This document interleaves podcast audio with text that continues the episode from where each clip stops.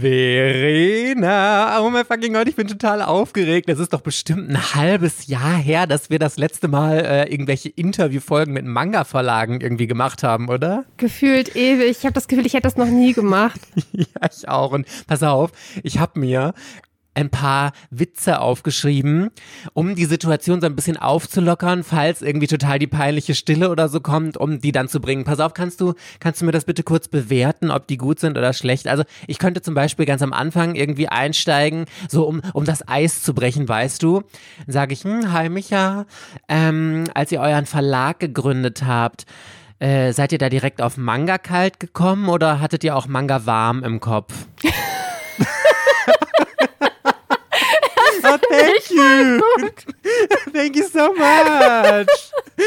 They're very lovely, Verena. Okay, Buddy Peoples, wir sind ready für diese Folge.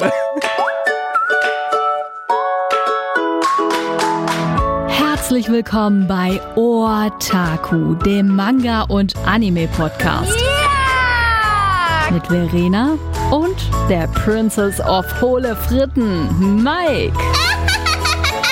Hello, hello, hello, Buddy Peoples and welcome back. Es ist Sonntag und hier sind Mike und Verena für euch. Hallo. Nach langer Zeit mal wieder mit Special Guest. Wir freuen uns riesig, dass Micha von Manga Kalt dabei ist. Hallöchen. Hi, danke für die Einladung. Ja, vielen, vielen Dank, dass du dir die Zeit genommen hast. Wir freuen uns total. Wir hatten ja jetzt eine etwas längere Pause in unseren Interviews und jetzt wurde es ganz dringend Zeit, dass Manga Kalt auch mal dabei ist. Ähm, wir haben uns nämlich gedacht, ihr seid ja, seid ihr oder hast du da eine äh, genaue Angabe, wie weit ihr mit Ultraverse auseinander seid? Weil ich glaube, wer von euch ist der jüngere Verlag? Ihr seid ein bisschen älter, oder? Wir sind klein, klein wenig älter. Wir haben Ende 2000, also Oktober 2017 angefangen und Ultraverse kam dann, glaube ich, irgendwie so im Frühjahr 2008. Die kam ein bisschen, also die, die, die Ankündigung, dass die, also dass es Ultraverse geben wird, die kam ziemlich parallel mit Manga Kalt, ähm, aber die haben dann ihr erstes Programm ein bisschen später gestartet. Also sie, sie, sie sind jünger. Andererseits, wenn man dann natürlich davon ausgeht, wie viel Erfahrung bei Ultraverse drinsteckt, sind sie Millionen Jahre älter. Also, ähm, aber es ist der jüngere Verlag rein von Gründung her, ja. Ja. Oder von, von nach außen, von, von, von der Außenwirkung her ist es der jüngere Verlag. Ihr seid auf jeden Fall einer der jüngsten Manga-Verlage, die wir in Deutschland haben. Und von daher würde mich am Anfang total interessieren, was du so nach, ich glaube, es sind jetzt knapp vier, fünf Jahre, die es euch gibt, ähm, was du so für ein Fazit ziehst. Wie läuft es eigentlich bei euch? also es läuft eigentlich super. Ich meine, es heißt ja eigentlich immer, also einen Verlag zu starten, es dauert eine Weile. Also man kann nicht irgendwie ein erstes Programm rausstellen und hat dann irgendwie gleich super Erfolge. Geht ja allein schon nicht, weil unser erstes Programm ja klein war. Es war ja am Anfang wirklich nur Blame und Tekon King Creed und Parataxis und die Warcraft-Manga, die ich tatsächlich, die sind die einzigen, die ich immer so ein bisschen hinten überfallen lasse, weil es halt einfach auch keine richtigen Mangas sind. Die haben aber gar nicht mal so schlecht verkauft, äh, später dann schon, am Anfang nicht mal so sehr. Ähm, genau, ähm, und wir so jetzt drei, also es sind ja nicht starke vier Jahre, es sind so ja, knappe vier Jahre. Ähm, wir sind dafür jetzt wirklich super weit gekommen, also sowohl was Programm angeht, was die Breite des Programms angeht, aber jetzt dann endgültig auch was die Bekanntheit angeht. Ich meine, es gibt immer wieder noch Leute, die dann so sagen, hä, Manga Kalt habe ich noch nie gehört, aber es gibt vielleicht auch einfach Leute, die sagen, hör, Tokyo Pop habe ich noch nie gehört. Es kommt halt auch einfach immer drauf an, in welchen Bahn man sich bewegt oder für was man sich interessiert. Aber ich denke, und die Messen fehlen jetzt akut natürlich. Also mit Demon Slayer plus Messe hätten wir bestimmt auch noch ein bisschen Aufmerksamkeit mehr auf, auf Manga Kalt als solches bekommen. Ist jetzt aber nicht so. Dennoch, ich denke, man, also als Manga-Leser, Manga-Fan kennt man Manga Kalt mittlerweile, hat bestimmt auch mittlerweile zumindest mal eine Reihe oder einen Titel bei sich daheim stehen, weil so breit wie das mittlerweile ist, sollte da ja was dabei sein. Ähm, deswegen ja, äh, wir sind super happy über und mit Manga kalt, weil hätte wahrscheinlich so dann auch niemand gedacht, dass es so gut funktioniert, dass man dann halt vier Jahre später statt nur irgendwie Hardcover Summer Edition von alten Science-Fiction-Titeln dann halt wirklich Demon Slayer, Hanako oder jetzt auch Jojo hat. Ähm, also die Namen in unserem Programm sind mittlerweile echt äh, beeindruckend. Also jetzt auch für mich selbst einfach zu wissen, wir veröffentlichen diese Titel, ähm, das ist cool. Also wir sind wahrscheinlich genau da, wo wir hin, nee, weiter als wir eigentlich hin wollten, weil das war eigentlich nicht absehbar, dass es dann doch so gut läuft. Also da waren jetzt schon 20 Millionen Themen drin, über die wir nochmal genauer sprechen müssen. Ich finde das erste, was du gesagt hast, super interessant, weil ihr habt ja als Verlag gestartet, der eigentlich sehr auf diese Luxus-Editions gesetzt hat. Genau. Mit Hardcover von Sachen, die schon mal draußen waren in Deutschland oder so. Und ihr habt euch inzwischen super breit aufgestellt. Ihr habt mit Demon Slayer ähm, totalen Mainstream schonnen, der auch, glaube ich, zu euren Bestsellern zählt und so. Ihr ja, mit Abstand, klar, natürlich. Genau, ihr seid noch ins Boys Love Genre mit eingestiegen und ähm, habt jetzt auch noch etwas günstigere Titel mit ins Programm genommen. Deswegen würde mich interessieren, wo siehst du euch in zehn Jahren? Sagst du, ihr seid dann auch so ein, ich sag jetzt mal böse Mainstream-Verlag wie Carlsen oder wollt ihr weiter äh, auch diese nischigeren Titel bedienen für ein spezielleres Publikum? Ich sag mal ganz ehrlich, ich glaube, so ein Mainstream-Verlag wie Carlsen kannst du heute ja gar nicht mehr werden, weil du gar nicht in dieser Ballung an diese ganzen Shueisha äh, Shonen Jump Titel drankommst. Ihr habt Demon Slayer heute. bekommen, hallo? ja, ja, aber wir haben Demon Slayer, aber der nächste große, whatever der sein mag, ich meine jetzt gerade Jujutsu Kaisen startet durch, auch wenn der ja schon länger veröffentlicht ist, ähm, der nächste große wird immer wieder bei einem anderen liegen und diese Ballung an, keine Ahnung, Dragon Ball, Naruto, My Hero Academia, dass es alles bei Carlsen liegt, ich denke, das ist nicht wiederholbar heutzutage. Ähm, wenn es aber rein um die programmatische Ausrichtung geht, wir werden immer, wir sind ja schon deutlich mainstreamiger eben als 2017. Also letztendlich haben wir unsere ganz ursprüngliche Vision ja eigentlich schon viermal verraten. Aber wir, wir haben es immer versucht, in, mit gewissem Sinn dahinter und irgendwie noch vertretbar zu machen. Ähm, und klar, wenn ein, dann ein, ein so Mainstream-Titel wie Demon Slayer einem sich bietet, den muss man einfach nehmen, weil der letztendlich auch dazu führt, dass man dann wieder Platz hat für sowas wie Blumen des Bösen ähm, oder was auch Doro Hedoro. Ich meine, mit der Limited Edition jetzt, der verkauft sich gerade sehr, sehr gut, der erste Band zumindest, aber das ist ein sehr nischiger Titel und ein langer nischiger Titel. Also es ist schon ähm, wir, wir, wir versuchen die Balance zu. Also nein, wir werden niemals ein Carlsen werden. Wir werden auch die Größe nicht erreichen. Ich glaube, da mache ich mir nicht allzu viel vor. Ähm, aber wir werden ähm, einer von den, boah, ich, ich, muss immer nachzählen, fünf oder sechs coolen und relevanten Manga-Verlagen Lage werden oder bleiben, sind wir ja irgendwie schon. Und ob wir dann irgendwie in Richtung Tokyo Pop und Carlsen kommen oder wenigstens Ultraverse ein bisschen einholen oder so, so immer leicht hinter den anderen bleiben. Es sind ja nur fünf, sechs relevante ähm, und damit dabei zu sein, ist eigentlich schon super cool. Ähm, zehn Jahre, ja, boah, zehn Jahre. Ich, ich könnte ja in Frage stellen, ob es in zehn Jahren Manga in der Form überhaupt noch gibt, würde ich auch mit Ja beantworten, weil ähm, an dieses ganze Überdigitalisieren glaube ich in Deutschland nur bedingt. Ähm, also wird ich denke, es wird in zehn Jahren irgendwie immer noch so sein. Aber wie viel Wachstum dann noch ist, ob man sich dann noch in einem so starken Markt noch wirklich an anderen krass vorbeischieben kann, fraglich. Aber wir sind happy, wo wir auch heute schon sind, letztendlich. Ja. Mich würde nochmal zurück zu Demon Slayer interessieren, weil, wie gesagt, das ist einer oder euer Topseller ohnegleichen. Und wenn man jetzt eigentlich sehen würde, dann hätte man ja solche starken Tonne, äh, Schonnen eher gesehen, dass gerade die japanischen Verlage sagen, hm, Manga Kalt ist noch so ein junger Verlag, etwas nischiger. Wie habt ihr es geschafft, so einen starken Titel zu kriegen? Das, das hat tatsächlich meiner Ansicht nach viele Faktoren. Der erste ist, wir machen ja als Verlag gute Arbeit, wir machten und machen als Verlag ja gute Arbeit. Klar, wir haben andere Marketingbudgets, wir haben eine ganz andere Macht im Markt, also eigentlich keine im Vergleich zu einem Carlson oder auch einem Ultraverse. Also da sind wir schon die Kleinen, was den Druck im Markt angeht. Dennoch, wir machen sehr gute Qualität und wir haben ein augenscheinlich durchdachtes und cooles Programm. Also wenn man so seine Kataloge vorlegt, den, den Japanern, die sehen dann, oh, da haben sie aber cooles Zeug drin. So, das ist so der allgemeine Eindruck. Der zweite Punkt ist, wir haben ja Shueisha schon so ein, zwei gefallen, also ich sag's jetzt gefallen, aber einfach ganz mal noch nach Deutschland zu bringen und jetzt auch wirklich abgeschlossen zu haben und dann in einer schönen Edition und auch mit ordentlichen, ordentlichen Verkaufszahlen ist ja auch was wert. Das ist natürlich jetzt kein Dragon Ball, aber die anderen haben es ja nicht gemacht. Dragon Ball würde jeder machen. Äh, My Hero Academia würde jeder machen. Ähm, sowas wie ganz hat halt vorher dann keiner ma machen wollen. Und dasselbe gilt für Golden Kamui. der halt auch, das ist halt so ein Titel, das denken die sich auch cool, dass der in Deutschland ist. Ne? Die sehen, dass der sich nicht so gut verkauft und wir machen halt weiter. Ähm, ich denke, das ist so ein zweiter Moment, dass, äh, Effekt, dass wir halt mit Shueisha ganz gut dastehen, ähm, obwohl die natürlich viel größer und relevanter sind als wir und es auch in Deutschland relevantere Verlage gibt.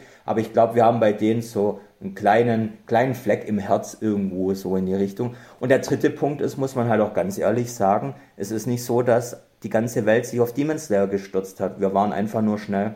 Ähm, wir hatten, ich habe das bestimmt schon an anderen Podcasts oder Stellen schon mal erzählt, aber ganz kurz trotzdem nochmal. Wir hatten Demon Slayer schon vor dem Anime auf dem Tisch, immer wieder.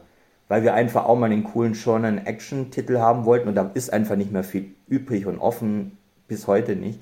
Ähm, haben uns aber halt immer knapp dagegen entschieden, weil es Artwork und, und, und weil es doch so leicht historisch und irgendwie sah es nie so aus, als wäre das jetzt so ein starker Titel wie eben ein Naruto My Hero Academia. Ist, war er bisher auch einfach nicht.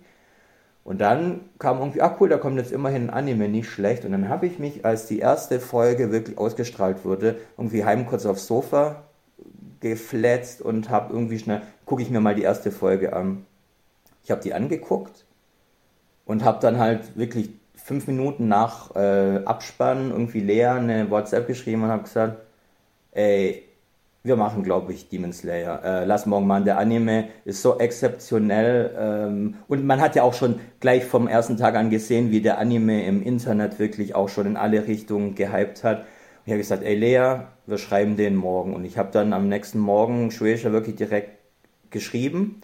Und was ich damit sagen will, ist, ich glaube, da gab es nur einen ähm, mit, mit Mitbewerber auf, auf das Angebot. Ich bin ziemlich sicher, dass Carlson nicht so schnell war, dass die nicht dabei waren.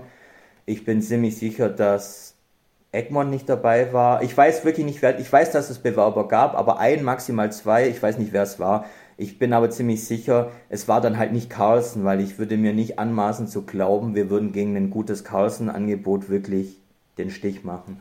Ähm, aber gegen irgendjemand haben wir den gemacht, wer auch immer, ich weiß es wirklich nicht. Ähm, und da kamen halt einfach viele Faktoren zusammen. zusammen. Also ist auch jetzt nicht so, dass wir den irgendwie jetzt abartig hoch bezahlt hätten oder so. Also das war einfach eine, eine glückliche Fügung. Äh, oder was heißt eine glückliche Fügung? Ich hab, wir haben ja rechtzeitig, wir waren schnell, also es ist schon auch ein bisschen Lampe an und so, aber natürlich dann auch einfach der, das letzte Fünkchen, Quäntchen Glück. Ähm, das sind so die drei Gründe, würde ich sagen. Ich bin bei dem Schuber von Demon Slayer ein bisschen verwirrt. Wird ja. der verfügbar gehalten oder ist der jetzt praktisch verlagsvergriffen und bleibt verlagsvergriffen? Der, der, der, der ist jetzt vergriffen mittlerweile. Ähm, äh, es waren aber 10.000 Stück jetzt insgesamt, also echt verdammt viel für einen Schuber. Ähm, das Problem ist, wir können den, du kannst den Schuber zu dem Preis, also mit den 15 Euro, wir können den nicht konstant äh, nachproduzieren. Das ist viel zu teuer. Wir haben tatsächlich schon klein wenig draufzahlt bei diesem spontanen Nachdruck, weil wir, also wir haben das auch abgestimmt mit Vertrieb und allem und, und irgendwie das, die Anfragen oder halt das Interesse war so viel höher noch als, als erwartet. Es wird aber wahrscheinlich einfach dann nochmal einen gefüllten geben und wenn man, wenn wir dann den, den befüllen, schauen wir vielleicht an, ob man den irgendwie noch einzeln dann im Shop nochmal reinbringen kann. Aber keine Versprechung oder keine Ankündigung, es ist nur, wir müssen gerade gucken, wie wir den sinnvoll irgendwie nochmal den Leuten zur Verfügung stellen können, praktisch. Jetzt gerade ist er erstmal weg tatsächlich. Okay, und sind die fünf goldenen Tickets aufgetaucht? Haben sich die fünf Glücklichen gemeldet? Drei sind, soweit ich weiß, schon weg, ja. Ähm, okay, also ich hatte leider kein goldenes Ticket. Ich finde, der Preis ist ja auch nicht mal so unglaublich toll. Ich glaube, da ist die, da ist die, die Aktion an sich cooler als vielleicht das, was man dann wirklich kriegt. Irgendwie. Es war eine nette Idee und wenn wir beim zweiten Schuber so wir dann einen Gewinn irgendwie noch auftreiben können, was gar nicht so leicht ist, weil Shueisha da viele, viele äh, Vor Vor Vorgaben hat. Also man darf nie irgendwas bringen, was in irgendeiner Form einen Spoiler enthalten könnte. Und wenn es nur irgendwie eine Charakter-Illo ist, die noch nicht im Manga erschienen war zu dem Zeitpunkt. Also es ist sehr kompliziert, da coole Gewinne zu finden. Aber wir wollen das eigentlich weitermachen, das ist eine nette Idee. Okay, und äh, zur Jojo und Doro Doro Limited Edition. Wie ist da jetzt dein Eindruck? Hat das gut funktioniert über die Comic-Shops, das jetzt provisorisch, äh, anstatt über eine Messe laufen zu lassen? Nee, nee, hat überhaupt nicht gut funktioniert und auch das hat einfach super viele Faktoren. Es gibt einen daran, der ist, ich sag jetzt unsere Schuld, aber es ist nicht Schuld, es ist, es ist halt schwierig für so ein Ding ähm, die perfekte, wenn man verschiedene Stores anpeilt, die perfekte Abdeckung hinzubekommen. Das war natürlich selbst bei dieser Thalia Online-Aktion leichter, weil da war eine Stelle, da konnte man x tausend hinliefern ähm, und dann konnte da jeder bestellen. Da war es nach zwei Minuten rum, war auch doof, aber immerhin das. Aber für eine deutschlandweite Abdeckung aller Comic Stores ähm, da die richtige Auflage festzulegen, ist schwierig und ich denke, wir hatten dann am Ende einfach einen Tick zu wenig ähm, zugegeben. Das war der, der Part, wo wir halt vielleicht irgendwie ein bisschen zu, na nicht vorsichtig, aber es einfach nicht perfekt einschätzen konnten. Und danach lief dann aber halt auch noch einiges schief. Letztendlich sollte das ja so eine Art Event werden, also dass man da dann praktisch an zu Tag, ich glaube es war der 31. Juli, also ich bin nicht mehr sicher, zum, zum Stichtag hin kann. Ähm, und die Händler haben ja auch Promomaterialien und Poster und so bekommen und dass man da einfach so sagt, hey Leute, kommt da hin und die ersten zehn, ich meine, klar, da geht tatsächlich der Fehler los, die ersten zehn, es ist halt nicht viel. Wobei es natürlich auch kleine Comic-Shops gibt, wo es dann wieder okay wäre. Es ist, war zu, zu speziell, zu diffizil, das irgendwie richtig auszutarieren. Ähm, dennoch, es hätte eigentlich eine Aktion werden sollen, so ein Ersatz für eine Messe praktisch. Ne? Ähm, nur haben dann halt die meisten Händler ihren Stammkunden das alles schon als äh, Vorverkauf, also reserviert. Sprich, es gab in wahrscheinlich keinem Comic-Shop irgendeine Form von Event. Das ist jetzt eher unser Problem, weil wir ja gern Events gehabt hätten und dafür auch das Geld bezahlt haben in die Limited Editions, wo wir einfach wirklich nicht viel verdienen, wenn wir das durch den Handel verkaufen. Auf Messen ist es ja anders, da läuft das Geld ja dann direkt in unsere Kasse, aber wenn wir im Handel verkaufen, verdienen wir an so einem Manga nicht viel. Also das war einfach doof, diese, dieses, dieser Marketing-Promotion-Gedanke an der ganzen Aktion ist komplett verpufft für uns. Also da haben wir genau nichts, außer halt Social Media, weil jeder sich aufregt, weil er keinen mehr bekommen hat. Also da ist natürlich viel Kontakt, aber sonst hat das gar nicht funktioniert. Ähm, und Dadurch, dass halt die ganzen Stammkunden dann einfach schon sich vorreservieren konnten, sind die natürlich happy. Das sind auch die größten Manga-Fans, deswegen ist es irgendwie vielleicht auch schon wieder in Ordnung. Aber Laufkundschaften oder halt so, so Leute, die halt nicht so gut vernetzt sind, die hatten halt am Ende wenig bis keine Chance. Ähm, und deswegen würde ich sagen, semi gut gelaufen maximal. Und ich hoffe einfach, dass nächstes Jahr wieder Messen sind, dass wir sowas nie wieder außerhalb einer Messe machen müssen. Auch wenn jetzt da wieder die ersten schreien würden, ja, aber auf Messen ist auch scheiße. Nee, auf Messen ist nicht scheiße, weil auf Messen kann jeder, der einen will, einen bekommen. Jeder, der auf die Messe fährt, jeder, der sich anstellt, zumindest zwei Tage hintereinander, wenn er Pech hat, wird irgendwann einen bekommen. Allein schon, weil wir ja dann auch oft nicht so so eiskalt sind und wenn dann jemand irgendwie irgendwie ein bisschen zu spät kommt oder sagt, er ist morgen nicht mehr da, dann kriegt er immer vom Vortag Kontingent manchmal, je nachdem, wie die Leute sich halt dann verkaufen oder wie nett sie nachfragen, dann halt noch ein. Also auf Messen kann ich ziemlich sicher sagen, sind noch ganz selten Leute wirklich leer ausgegangen, weil man das da viel besser steuern kann und auch die Auflagen viel besser planen, weil 1000 Stück sind von der Messe sehr viel. 1000 Stück in Deutschland im Handel verteilt, sind natürlich deutlich weniger vom, vom, vom Gefühl her.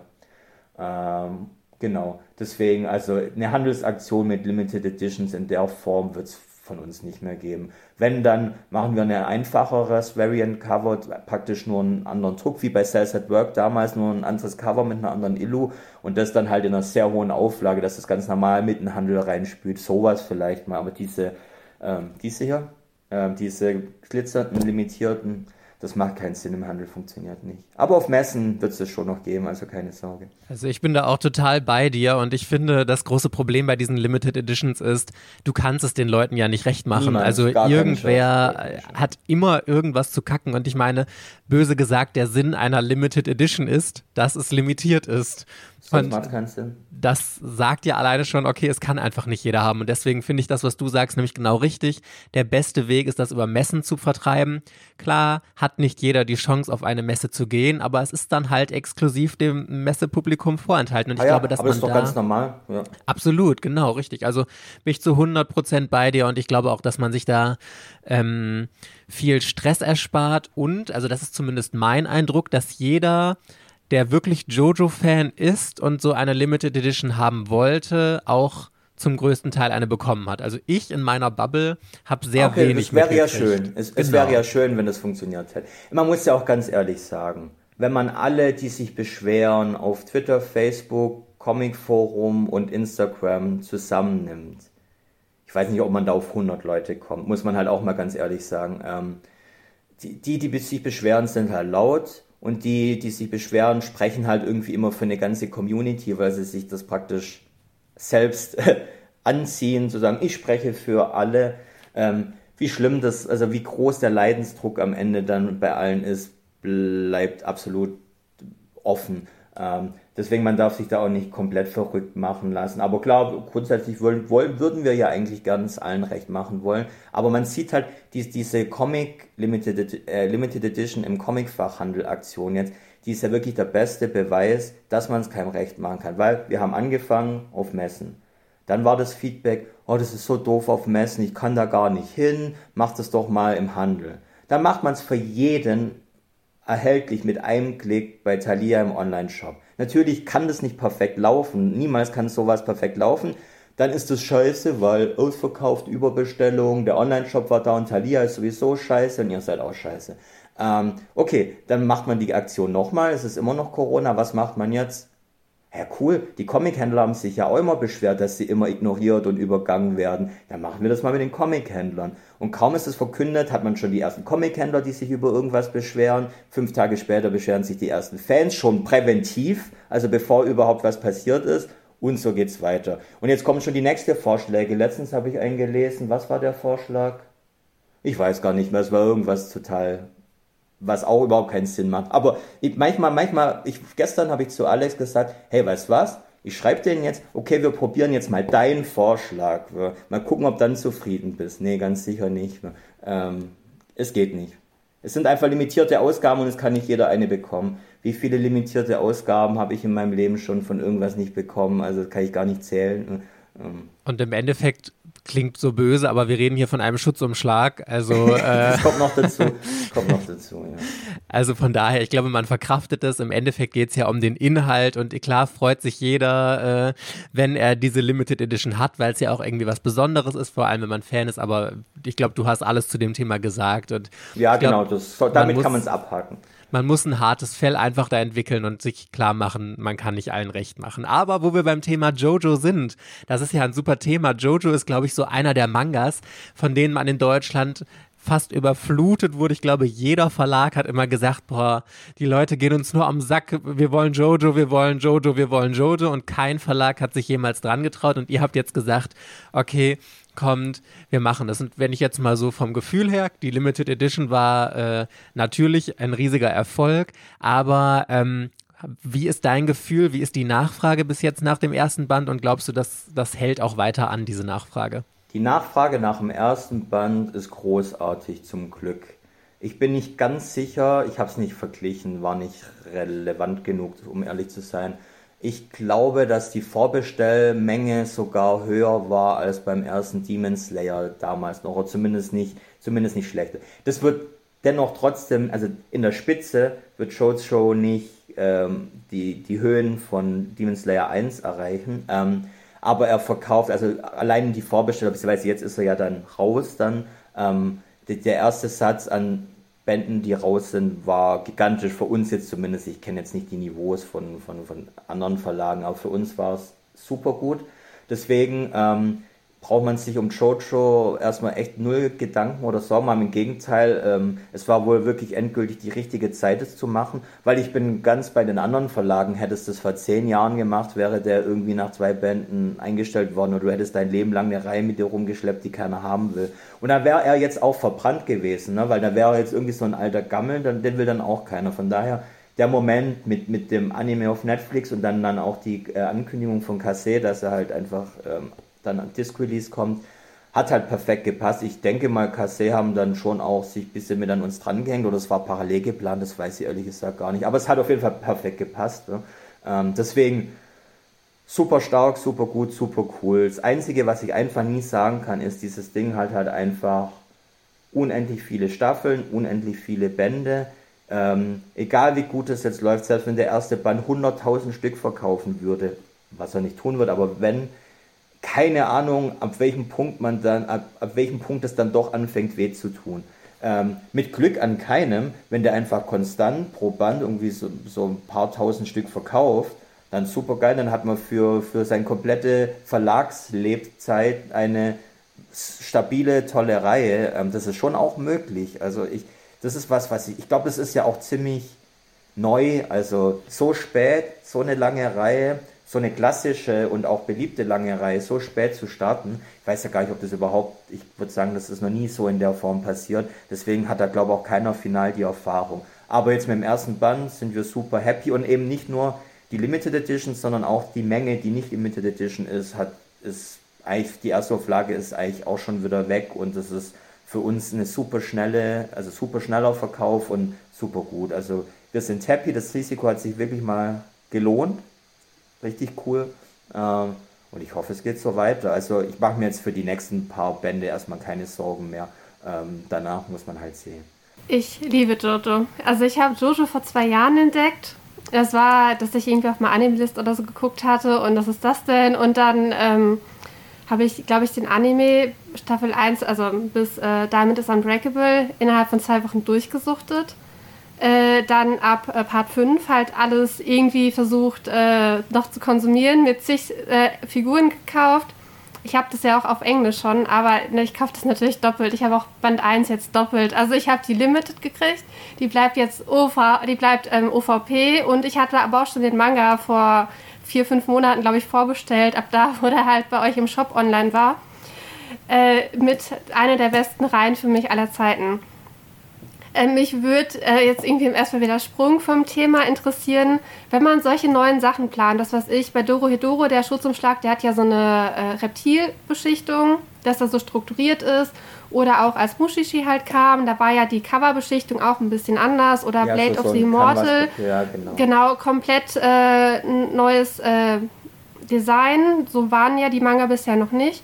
Gibt es da von den Druckereien Probeexemplare, bevor man sich das festlegt? Oder muss man sich das alles wie so ein Bauset also praktisch irgendwie selbst entscheiden und es wird dann so produziert und man kann nicht mal sagen, ja, genau so wollte ich das. Das ist lesbar, das ist von der Qualität gut, das fühlt sich so an, wie ich das wollte. Wie läuft sowas ab? Das ist tatsächlich ein Mix aus beidem. Also grundsätzlich, die Druckereien können verdammt viel und die wissen natürlich auch, was sie können. Es gibt so, es gibt so Sample-Sets. Das ist wie, das ist wie wenn man irgendwie sich einen Teppich kaufen will, dann kriegt man so eine Box mit so Teppichstücken mit. Ne? So das gibt es von den Druckereien natürlich auch mit verschiedenen Papier, verschiedenen Veredelungen. Da hat man dann mal, da kann man nach Ideen suchen. Das Problem ist nur, man setzt diese Veredelung ja nicht eins zu eins so um wie auf diesem Sample. Und wie nachher dann dieses Schuppenmuster rauskommt, ob das nachher wirklich cool kommt oder irgendwie man es gar nicht spürt oder sieht, ne? das bleibt immer ein kleines bisschen Risiko. Ähm, ähm, zum Glück haben wir eine unglaublich gute ähm, Grafikerin, ähm, die ähm, das bisher immer jedes Mal perfekt hinbekommen hat. Also was, was will man sagen? Also diese, auch diese Metallic-Umschläge ist nicht leicht zu machen, weil da werden die Farben, die werden auf eine Metallfolie gedruckt und wie nachher die Farbe aussieht, weiß man nie so 100% genau. Und auch mit dieser Sonderfarbe von Jojo, die 802C ist das, eine Pantone-Farbe, ähm, die kannst du digital nicht darstellen. Die, die, du siehst erst, die wird immer frisch gemischt und du siehst die erst, wenn sie gedruckt ist auf dem Papier, wie das Papier die saugt oder nicht saugt und was der Spotlack noch damit macht. Ähm, du siehst es erst, wenn es gedruckt ist. Du kannst es nicht simulieren, du kannst es nicht sehen. Und du hast halt in der Regel auch keine Zeit, dir ein Muster drucken zu lassen und vorab zuzuschicken. Wir kriegen zwar mittlerweile immer vorab äh, Druckexemplare, aber das ist dann nur, um im Notfall zu sagen, ähm, ich glaube, den können wir nicht ausliefern. Man, ändern kann man da dann nicht mehr wirklich was. Wir hatten aber, na gut, ich sage jetzt wieder Glück, aber nö, wir haben es halt einfach immer gut gemacht. Die sind immer super geworden. Ich überlege halt, ob es mal einen Fall gab, wo, man, wo wir da nicht so happy mit waren. Nee, bei, bei, bei Jojo tatsächlich fällt mir gerade ein. Den haben wir neu drucken lassen. Da, also neue Druckplatten, wir haben, glaube ich, nicht durchgedruckt gehabt, aber da war ein Fehler tatsächlich drin, der wäre zu dunkel geworden. Und den haben wir, da haben wir dann noch rechtzeitig noch gesehen, oh, da war was falsch. Und den haben wir nochmal geändert. Aber alles andere waren like, waren so gedruckt und gehofft und ist schön geworden, so in die Richtung. Also es ist wirklich ein Mix aus beidem. Man weiß es nie ganz sicher, wie es wird, leider. Okay, das heißt, wenn, es könnte auch mal passieren, dass man tatsächlich unzufrieden ist. Und wenn jetzt, was weiß ich, Band 1 dann so produziert wurde, dass man sagt, okay, ab Band 2 oder ab zweiter Auflage wird das nochmal geändert, wir nehmen genau, man würde das, dann das da andere Muster. Genau. genau. Okay, und wenn ein Fehldruck passiert, wer, was würde dann passieren? Haftet dann die Druckerei oder hat äh, der Verlag dann kommt- Pech gehabt? Das kommt halt drauf an, haben wir den Fehler äh, eingebaut in unsere Layouts oder hat die Druckerei eine Platte falsch äh, gebaut oder eine Ebene verklickt. Oft ist es dann auch eine ziemlich lange Diskussion, weil man ja erstmal nachforschen muss, wer hat die Ebene rausgeklickt oder wer hat die Ebene reingeklickt oder wer hat den Fehler gemacht. Wenn es bei der Druckerei war, übernehmen die in der Regel schon, aber man hat trotzdem immer das Problem, dass der komplette ähm, Releaseplan ja gesprengt ist und man muss auch wieder neu ausliefern. Also Extrakosten fallen letztendlich immer auf beiden Seiten an. Aber wenn man, wenn wir was f- falsch machen, zum Beispiel einen falschen, was, was wir schon leider hatten, bei, ich glaube, das war bei Stopp, bei einem Blame-Band war das, bei, ich glaube, dem Elektrofischer vielleicht, da war ein falscher ERN-Code auf dem Buch. Da musst du den halt äh, mit Kleber überkleben lassen, dass die Scannerkassen den halt richtig äh, scannen können. Es kostet halt immer ärgerlich Geld und es ätzen. Und da kann natürlich die Druckerei überhaupt nichts dafür, das zahlen dann wir. Also es kommt wirklich drauf an, wer letztendlich den Fehler rein, reingebaut hat. Und wie schlimmer auch ist, weil manchmal bleibt einem halt nichts anderes übrig, als zu sagen, okay, kleinerer Druckfehler, Augen zu und durch. Ja, das ist ja immer schwierig. Wir hatten das jetzt gerade erst wieder, das ist ja bei Egmont zwar, aber so ein bisschen verflucht. Die Eternal Edition von Sailor Moon kam ja jetzt auch gerade der aktuelle Band raus und da ist eine Seite doppelt. Und das ist ja einfach so das Worst-Case-Szenario, weil du genau weißt, du kannst es oder beziehungsweise es ist ja sogar ausgeliefert worden. Es ist ja erst hinterher aufgefallen. Das ist ja mit noch mehr Aufwand verbunden. Oder was mir auch einfällt, wir haben letztens 20th Century Boys gelesen und da waren teilweise so Stellen drin verschmiert so ein bisschen. Ich glaube, das ist dann so ein Fall, ja, ist halt Pech, weil es wahrscheinlich im Einzelfall passiert, aber wenn du eine Seite doppelt hast und dafür eine fehlt, ich meine, Nee, da bleibt ja nichts kein, über, ne? Das ist kein Einzelfall. Das ist das Problem. und letztendlich hast du auch da nur zwei Möglichkeiten. Du kannst das präventiv, weil es dir auffällt, alles einstampfen und neu machen. Oder was du halt auch oft machen musst, ich meine, klar, für die Kunden beschissen, aber tatsächlich fallen solche Dinge ja deutlich weniger Menschen auf, als man glauben würde. Und denen, denen es auffällt, da würden sich deutlich weniger ernsthaft dann beschweren. Das heißt, oft bleibt dir dann tatsächlich gar nichts an, wenn es nicht zu krasser Fehler ist, also komplett kaputt in irgendeiner Form, ähm, bleibt dir ja am Ende gar nicht viel anderes übrig, als zu sagen, wir warten mal, wie viel sich beschweren und gucken dann mal. Ist zwar für die, die, die dann ein Problem damit haben, uncool, aber du kannst dir, du kannst nicht einfach wegen einem, einer leeren Blase oder irgendwie sowas eine Auflage neu drucken. Das geht halt nicht. Wenn es natürlich dann bei einer coolen Sammleredition passiert, ist es halt super bitter, ne? weil du, du hast dann als Sammler eine Sammeledition, die dann aber halt nicht mal perfekt ist, so in die Richtung. Das ist schon blöd. Passiert aber immer wieder, weil dumme Fehler passieren halt bei dem Output, den jeder Verlag halt auch einfach hat. Das sind so viele Bände jeden Monat, so viele verschiedene Quellen, so viele verschiedene Druckereien und was weiß ich. Kann halt schnell mal passieren. Also wir sind bisher da sehr, sehr glücklich weggekommen. Also da gab es noch sehr, sehr wenig Skandale zum Glück. Aber kommt auch noch. Also das auf Dauer zu vermeiden, halte ich für schwer. Wie gesagt, wir haben da in der Grafikstrickproduktion einfach eine super Kollegin, die das irgendwie mega gut im Griff hat. Ähm, deswegen sind wir da bisher sehr glücklich durchgeschlittert. Und wenn, dann ist es, ich meine, wir sind alle Menschen, solche Fehler passieren halt und äh, in der Regel Ja, ist das klar, bis immer noch natürlich. ganz gut gelöst worden. Aber ich habe gehört, bei der ersten äh, Edition von Jojo ist ja zum Glück nichts passiert. Da wollte ich nochmal fragen, ihr habt ja jetzt, oder Jojo hat ja den ganz großen Vorteil, dass ihr nicht 100 irgendwas Bände lizenzieren musstet, sondern man kann ja diese einzelnen Arcs lizenzieren. Und ihr habt jetzt, glaube ich, die ersten zwei oder drei? Drei, drei sogar.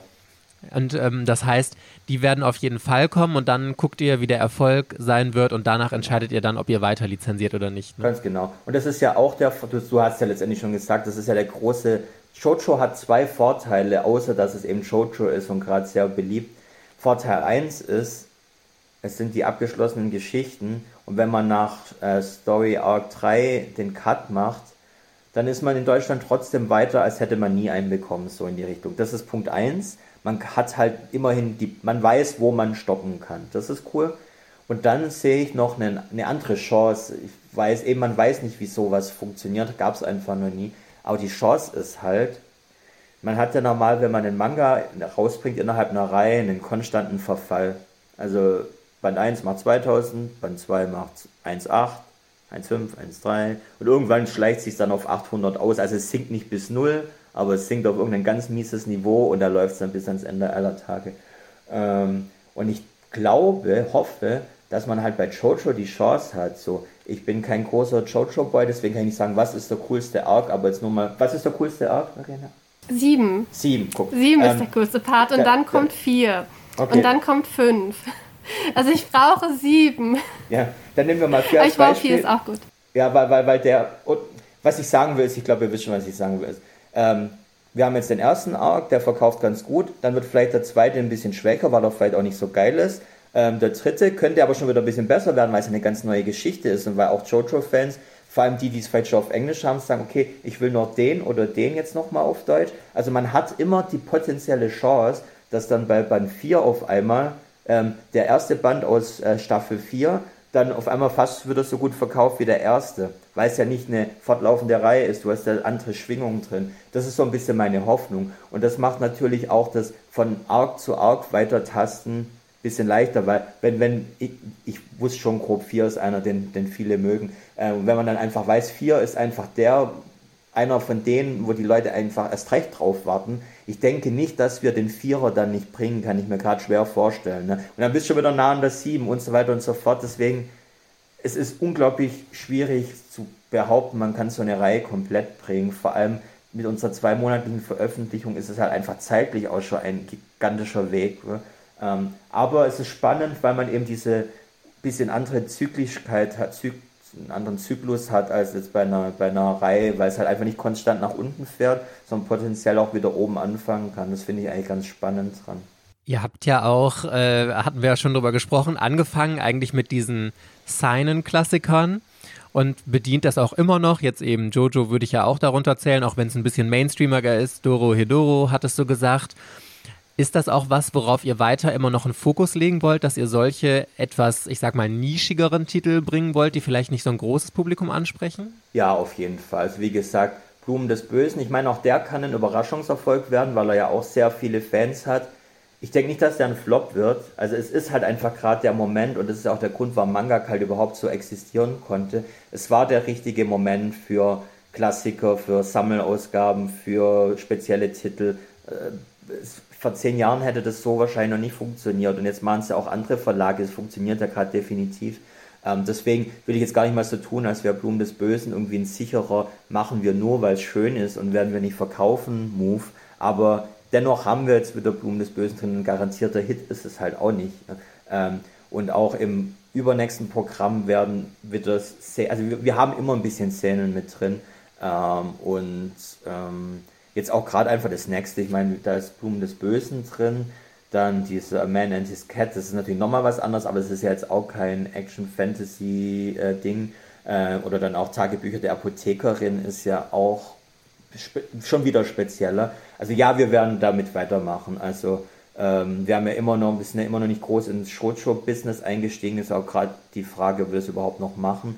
Ähm, immer wieder mal ein Boys Love ist halt cool, weil die halt auch dadurch, dass oft nur zwei Bände, nur ein Band, kurze Reihen, ist halt einfach schön, da mal einen mit dem Programm zu haben. Das wollen wir eigentlich beibehalten. Also ich denke, wir haben jetzt so ein bisschen das erreicht, wo wir hinwollen. So immer so ein bisschen Mainstream Action, immer so ein, zwei schöne, besondere, manchmal auch noch ein Klassiker im Hardcover, da sind wir gerade auch noch ein paar, an ein paar Dingen dran, ähm, die noch nicht fertig spruchreif sind, aber da wird immer wieder mal noch was nachkommen. Ich meine, Knights of Sidonia haben wir jetzt dann auch für diese Nihei-Reihe, dass es da auch wieder ein bisschen schön weitergeht. Ähm, nee, ich denke, so wie, wie wir jetzt so pro, pro Programm aufgestellt sind, das wird so, also soll so bleiben. Was wird, weiß ich nicht, aber soll so bleiben. Da kann ich auch Verena zitieren, weil ähm, das Schöne bei euch ist ja, ihr habt wirklich diese Boys Love Titel, die ganz viele Leute heutzutage vermissen, weil da wirklich eine gute Handlung hinter ist und da nicht einfach immer nur Sex im Vordergrund steht und sowas. Und ich glaube, ich, also Verena, ich kann für dich sprechen, dass die drei Titel, die ihr aktuell im Programm habt, wirklich unfassbar stark sind, oder Verena? Also ich hatte Twittering Birds äh, Never Fly schon auf Englisch, habe ich natürlich doppelt gekauft, weil das auf Englisch hatten die irgendwie, ich glaube, die hatten da Veröffentlichungsprobleme, das ging ewig lange nicht weiter.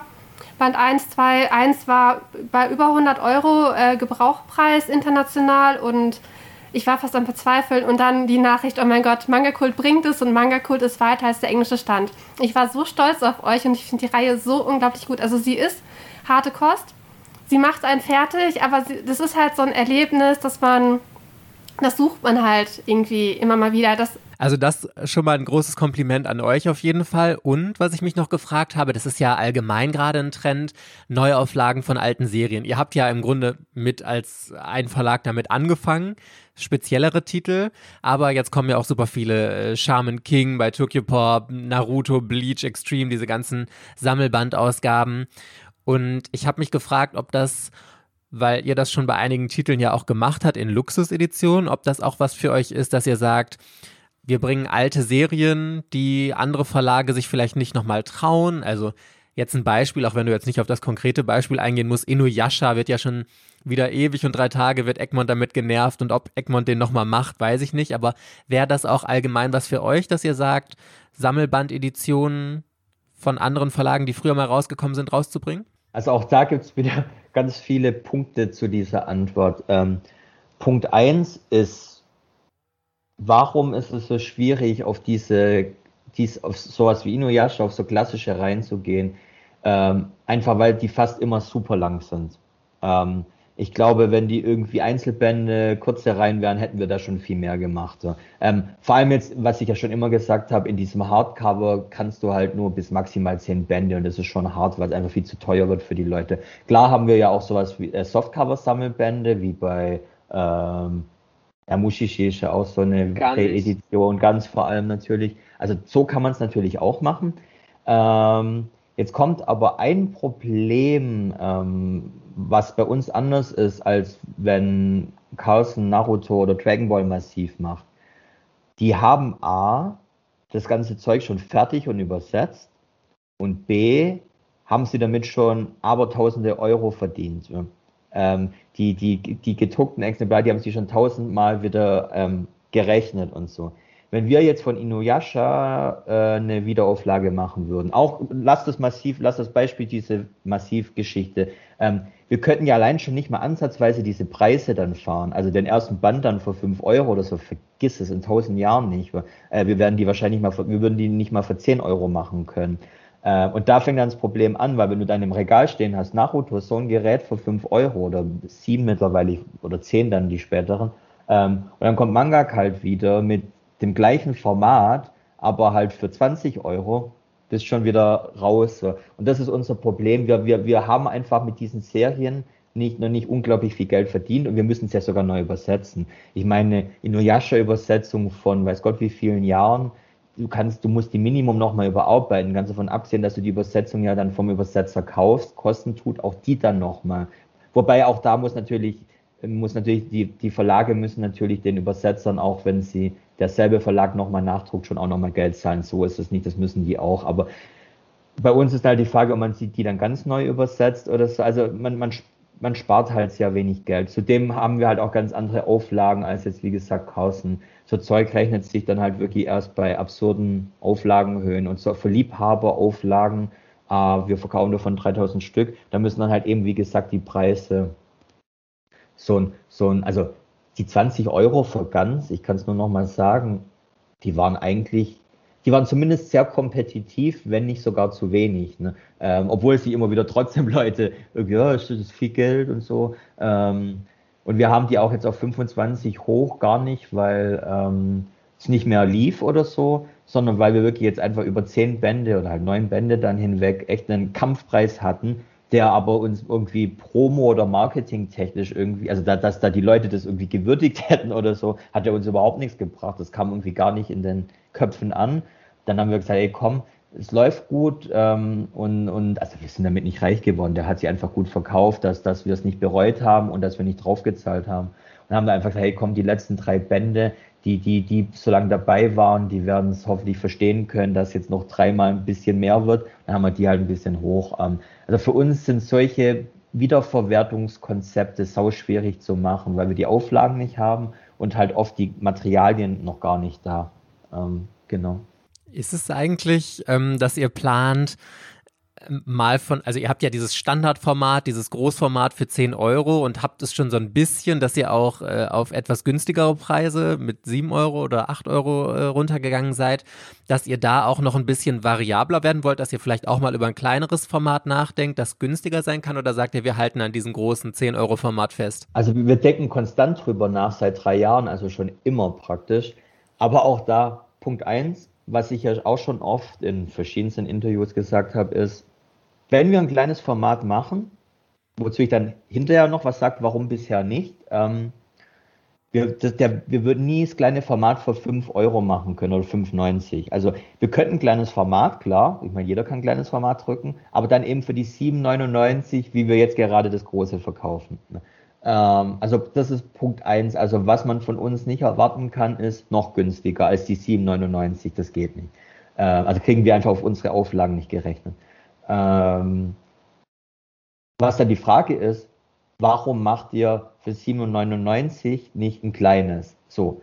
Und das, da wird es jetzt halt so Glaubensgrundsatzfrage, weil da, da gibt da gibt es kein Für und Wider. Unsere Philosophie war und ist bis heute, deswegen haben wir noch kein Klein gemacht, ist folgende. Ähm, wir können nicht super günstig, aber wir können für diese 7,99 wenigstens ein super schönes Buch machen. Also mit großen Artworks. Wenn man jetzt rein vom, vom, vom Geld, äh, Wert für Geld ausgeht, ist es ja auch die super perfekte Entscheidung. Ich meine, wer, warum sollte man den kleinen wollen, wenn man den großen haben kann? So, jetzt kommt aber das Problem mit den Manga-Sammlern. Die haben einen Grund, warum sie den kleinen haben wollen würden, statt dem großen, wegen Platz und wegen Regalformaten. So, jetzt ist die Frage, äh, unsere Identität ist eben dieser, dieses Großformat. Alles von Manga Kalt ist, außer halt die noch größeren, aber alles von Manga Kalt ist in diesem Großformat. So, das funktioniert so, es hat sich ja irgendwie etabliert. Machen wir als kleine für A die Regale der Händler, weil auch da beschweren sich manchmal welche, wobei es aber auch andere wiederum gibt, die sagen, nee, nee, euer Format ist cool, macht so weiter. Also man hat da auch halt da immer Aussagen gegen Aussagen. Also man fragt rum und man kriegt genauso viel Aussage zum einen wie zum anderen. Also das ist das ist Problem eins. Und bei den Fans ist dann genauso. Viele finden eben genau das, oh, ich krieg für 7,99 so einen schönen, großen, tollen Manga. Und die anderen sagen, ja, ist cool, aber eigentlich wäre mir kleiner fast lieber. So, und, und das hat halt, wir haben das, wir diskutieren das konstant und immer wieder durch. Und wenn man halt alle Fakten auf den Tisch legt, schlägt die, schlägt der Zeiger halt immer ganz knapp zu, wir bleiben bei dem, was wir können und was wir gut machen und bieten den Leuten fürs Geld was. Ähm, so, das, das ist ganz immer, es läuft immer auf dieselbe Überlegung hinaus praktisch. Also meine persönliche Meinung zu den Sammelbänden ist momentan, ich finde Jojo und Doro haben top Preis-Leistungsverhältnisse. Das kommt schon an, das kommt wirklich schon an diese Carlsen Massivsachen und sowas halt ran und das ist halt hochwertiger. Das, äh, das Papier von Jojo ist extrem gut, finde ich. Also es hat jetzt nicht wie im Englischen diese dritte Farbe, dieses Rot halt noch mit drin, aber es hat einen richtig schönen Schwarz-Weiß-Kontrast und kostet halt 12 Euro dafür, dass es ein Sammelband ist. Und Doro Hedoro kostet 15 und das sind 2 in 1 Bände. Da ist auch wirklich Top-Preis-Leistungsverhältnis. Ich persönlich finde, mir tut es mal ein bisschen weh, einen Blade of the Immortal Band zu kaufen, weil der halt 25 kostet. Der ist, aber da hieß, da ähm, hatte ich das dann mal so verstanden, dass euch das lieber ist, dass er halt 25 kostet, bevor der nicht läuft und ähm, man da nachträglich halt Preise erhöhen muss. Und mich würde halt generell interessieren, weil ja teilweise einige Reihen sind ja so Risikoreihen. Ich finde super schade, dass Golden Kamuy nicht läuft. Ich finde, das ist eine gnadenlos unterschätzte Reihe. Die ist mega, mega gut. Ich freue mich auf jeden Band. Ich habe die auch alle vorbestellt. Ähm, aber bezüglich Langzeitplanung hat man ja da wahrscheinlich irgendwann irgendwie Altlasten. Also die Reihe läuft noch, man muss die ähm, durchbringen. Dann gibt es aber vielleicht den Fall, dass halt schon Bände nicht mehr verfügbar sind, weil Verlagsvergriffen. Ähm, wie sieht es da aus bezüglich äh, vielleicht Verschiebungen, Preiserhöhungen? Wie ist eure Mentalität zu dem Thema Reihen verfügbar halten, solange sie noch laufen? Also wir haben bei, bei den Reihen bisher das Glück, das Pech im Glück, das Glück im Pech, ähm, dass sowas wie Golden Kamui so schwach läuft, teilweise, also so zum Schluss hin, dass da eigentlich genug auf Lager ist, dass wir uns um dieses Problem noch keine Gedanken wirklich machen mussten. Also dieses, ähm, wir haben jetzt gerade so die Auflage abverkauft, können wir es uns eigentlich leisten, den verfügbar zu halten. Ähm, auslaufen lassen haben wir bisher wirklich nur die, die ganz alten jetzt. Dann Queen Worlds druckt man natürlich nicht mehr nach, der ist abgeschlossen. Wer einen haben will, der kriegt den ja auch problemlos irgendwo bei wo auch immer. Also den kriegst immer noch irgendwo her. Selbe gilt für die Warcraft-Manga. Bei so langen Reihen wie Golden Kamui, die dann ja auch noch weiterlaufen, ist natürlich was anderes. Aber bisher muss ich mir zum Glück da wirklich keinen Gedanken drüber machen, weil ich sagen kann, das, was wir von Golden Kamui auf Lager haben, das liegt da noch ein bisschen. Ähm, und wir vernichten es jetzt nicht, das ist da und das kann man kaufen. Und wir passen natürlich die fortfolgenden Auflagen an, aber wir können ja nicht nur, also wir drucken schon immer noch mehr. Deswegen gab es das Problem nicht. Wenn du mich jetzt aber fragst, was würden wir machen, wenn das Problem käme,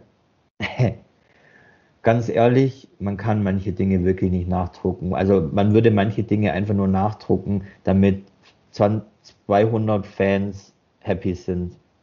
Und das ist zwar schön, aber das kannst du halt wirtschaftlich nicht, nicht rechtfertigen. Weil du hast ja das Problem, wenn, dein Gold, wenn du 2000 Stück von Titel X drückst, druckst, druckst ähm, und dann kauf, verkauft man erstmal nur 1500 davon. Und über die nächsten drei, vier Jahre verkaufen sich die restlichen 500, dann ist er weg. Du musst Minimum irgendwie auch nochmal 1500 oder so nachdrucken, sonst passt mit Druckpreisen und so nicht. So, dann druckst du 1500 nach dann verkaufst du über die nächsten drei Jahre nochmal 500, weil du hast ja keine großen, großen Mengen mehr, es tröpfelt nur. Und da kriegst nie wieder diesen Druckpreis, also diese Druckkosten rein, die du für diese Nachauflage gedruckt hast. Und das ist das große Problem. Und die, die stellt sich, das Problem stellt sich halt vor allem bei langen, schlecht laufenden Reihen. Und das Schlimmste, was dir da passieren kann, ist halt, dass die Erstauflage sich ganz knapp dann auf einmal doch abverkauft hat und dann stehst da, was, was mache ich dann? Ne? Was mache ich dann? Digitaldruck und alles und Print on Demand, das ist immer noch nicht so weit, dass man damit ernsthaft arbeiten könnte. Und da musste ich halt fragen, habe ich genug Geld für Fanservice, also für Kundenservice oder Kundenbindung?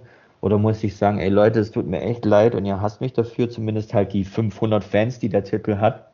Aber geht nicht geht nicht. Ähm, also es ist eine schwierige Frage tatsächlich und wir mussten bisher noch nicht drüber nachdenken. Und Preiserhöhung haben wir ja an ein, zwei Stellen schon gemacht, jetzt ganz zum Beispiel und, oh, lass mich nicht lügen.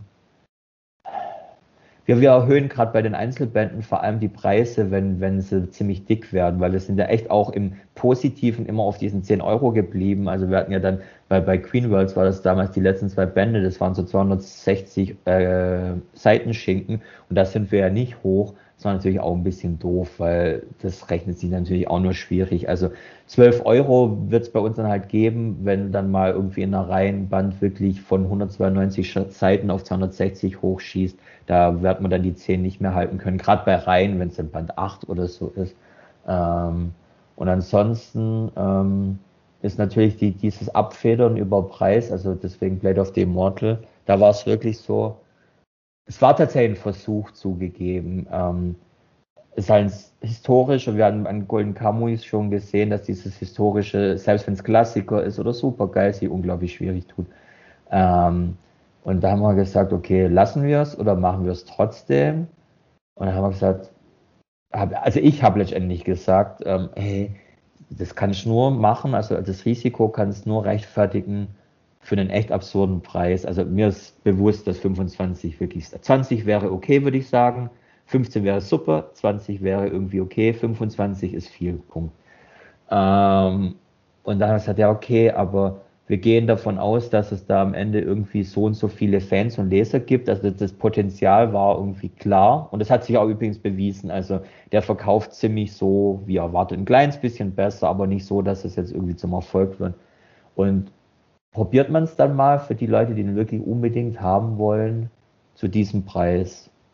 Bis jetzt funktioniert es halbwegs, aber die Frage ist, wie viele am Ende wirklich zehn Bände lang dranbleiben zu dem Preis. Ist schon, wird sich zeigen. Es war tatsächlich ein Pilotversuch, um ehrlich zu sein. Es sind 15 Bände und es kommen ja nur drei pro Jahr raus. Dann dauert es halt fünf Jahre. Man muss fünf Jahre lang äh, durchhalten, bis man dann das Ende der Reihe kennenlernt. Aber dafür äh, musste ich viel Geld alle zwei Monate zahlen. Das würde positiv. Aber klar, es ist. Es ist, ja, es solche Sachen, ich verstehe es immer nicht, weil bei Sammelbänden natürlich die kosten dann halt das Doppelte, teilweise wie ein normaler Manga, äh, dass die Fans dann immer da so streng mit sind. Boah, ganz kostet jetzt 20 Euro, ja, aber man kriegt doch drei Bände dafür, aber es sind 20 Euro auf einmal.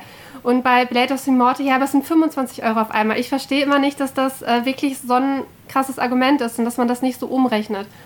Und bezüglich ähm, dieser nicht so gut laufenden Reihen, ähm, habt ihr mehr davon, wenn man die bei euch äh, im Shop selber bestellt, dass dann der Anteil, der an den Händler geht, geringer ist und ihr mehr von den, fünf, von den 10 Euro halt für euch behalten dürft? Ehrlich gesagt, das ist bei allen Verlagen so, weil die alle ihren Webshop selber machen. Wobei du dann ja natürlich Leute einstellen musst. Also wenn man dann die Overheads mit rein hat, ist die Frage, wie viel man wirklich davon hat. Aber immerhin hat man seinen eigenen Online-Shop. Da wir aber ja unseren Online-Shop über PPM haben, also über unseren Vertrieb, ich, ich, ich sag's ungern, weil es trotzdem cool, wenn ihr direkt bei uns kauft. Einfach ist halt von der Bindung her und es ist cool, aber es wird leider nicht rentabler dadurch. Ne.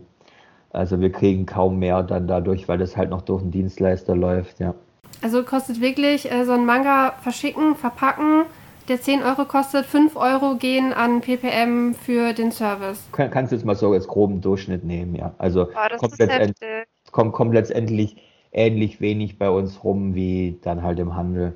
Wo wir halt vor allem dann halt viel Geld machen können, ist halt auf Messen. Aber da die natürlich nur einfach drei Tage im Jahr dann jeweils sind, ist es jetzt nicht, ist es kein Businessmodell. Das ist nur einfach, du kannst da super deine Stände gegen finanzieren und so, weil wenn wir eine Limited Edition mit auf, wenn ich 1000 Limited Edition auf eine Animagic mitnehme, dann weiß ich halt, ich verkaufe in zweieinhalb Tagen 1000 Bände von diesem Titel und das ist viel Geld, weil da haben wir natürlich keine, das, da geht komplett die 10 Euro bei uns in die Kasse. Dann natürlich in den Stand und in die Kosten und in die Druckkosten, aber da rentiert sich's. Aber du hast halt nicht 356 Tage Messe, ne? 65, ich verdreh's immer, wie rum ist denn? 65 Tage Messe. ähm, ist halt nicht. Aber nee, Online-Shop ist, ist wegen den Abos und alles ist super cool, dass es da einfach Fans gibt, die da auch gern einkaufen. Aber es, es rettet die Reihen leider nicht. Ja. Aber die andere Seite ist, wir haben ja Golden Kamui immer noch nicht abgebrochen und er ist auch noch nicht äh, äh irgendwie beschnitten oder groß, groß verteuert worden. Ähm, das, das ist halt, aber dass Golden Kamui dann mal auf 12 Euro hochgeht, so beim nächsten Lizenzpäckchen, das ich da einkaufe, kann jetzt schon langsam mal passieren, weil er verkauft halt einfach nicht sonderlich toll. Aber ich finde 12 Euro von Golden Kamui ist, denke ich, auch gerade noch akzeptabel. Also dafür, dass man dann auch wirklich weiterlesen kann. Wir wissen halt nicht mal, wann der endet. Der so never ending. Da haben wir uns schon gutes guten Klotz. Äh, aber es ist halt ein toller Manga. Also, wie gesagt, ob wir ohne den Demon Slayer hätten, wer weiß. Also, es rentiert sich am Ende alles irgendwie dann doch wieder, ne? weil sich Dinge bedingen und gegenseitig ähm, beeinflussen. Aber er läuft nicht gut. Verena ist auf jeden Fall immer fleißig dabei, Werbung für diese Reihe zu machen, weil sie schon mehrmals vorgeschwärmt hat, dass das absolut äh, genial ist. Und ich glaube, ich habe mir sogar den ersten Band, als er bei Avel war, mal zum Probelesen, weil ich mir dachte, ach komm, für den Preis liest du mal rein. Und ich glaube, das sind auch gute Vorteile, wenn die Leute einmal irgendwie zu einem günstigeren Preis den ersten Band bekommen und dass man dann, äh, dass man dann irgendwie weiterliest. Mich würde zum Abschied noch äh, interessieren, was so für dich, bei denen du sagst, wir haben noch Reihen, die sind viel zu unterschätzt, außer Golden Kamui, ähm, die haben mehr Beachtung verdient. Tatsächlich viele, weil, weil, weil die, weil eigentlich alles, was wir uns ja raussuchen, also ich finde, ich finde immer noch, ohne jetzt, ohne jetzt irgendwelche Gender-Debatten vom, vom, vom, vom Zaun brechen zu wollen, ich finde immer noch Land der Juwelen wirklich, wirklich cool.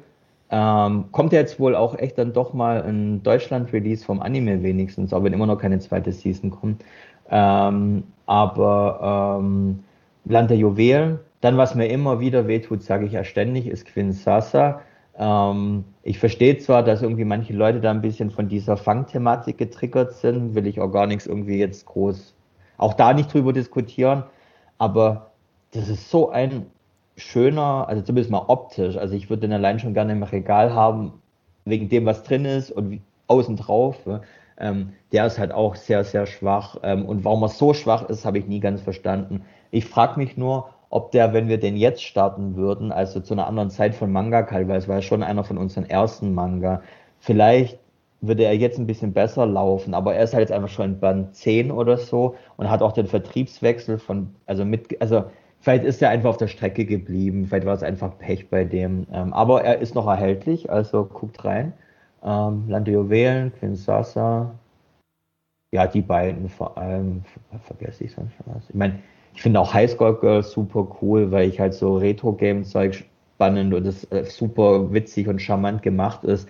Ähm, aber ähm, wie gesagt, wir hätten ja keine reinen Programm, die wir nicht auf irgendeine, auf irgendeine Art und Weise empfehlen würden letztendlich. Aber gerade so in unseren ersten ein, zwei Jahren, da schleppen wir natürlich schon so ein paar Reihen mit, die sich halt arg schwer tun. Zum Glück jetzt zuletzt gar nicht mehr so. Unsere Quote ist deutlich besser. Es liegt aber einfach daran eben, dass Manga halt, wie gesagt, im Markt und im, im Bewusstsein der Leser besser angekommen ist. Also so, so ein Blue Period ist natürlich auch kein Superseller, aber irgendwie läuft das, hält das sich ein bisschen stabiler als jetzt damals ein Quinn Sasa noch. Außerdem kommt ja ein Anime, da bin ich mal gespannt drauf, ob der noch ein bisschen was machen kann. Was ja auch nicht in jedem Fall der Fall ist, dass Anime dann irgendwie die, die Manga irgendwie zum Supervolk schicken. Das passiert auch nur alle zehn Anime einmal so in die Richtung.